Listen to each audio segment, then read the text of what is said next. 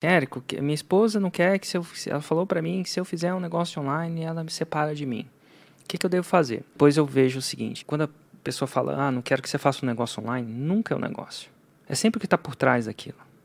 Ela está com medo de acabar o dinheiro, ela está com medo de perder o seu tempo, ela está com medo de um monte de coisa.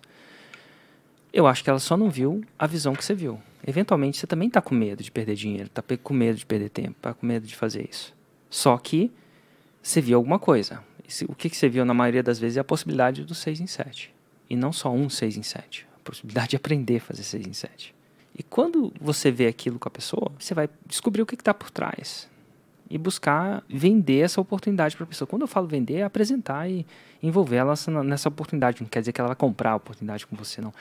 Mas na maioria das vezes é envolver as pessoas no porquê que você está fazendo o que você está fazendo. Aí chega uma hora que você. Quando você deixou claro que a pessoa entende as opções, aí você vai fazer uma escolha. Então, como eu lido com isso? Eu procuro envolver as pessoas na ideia, na ideia mas chega uma hora que eu faço uma escolha. Eu faço uma escolha consciente. E eu acho que assim, no longo prazo, quando você está envolvido num ambiente, ou você transforma eles ou eles te transformam. Ponto.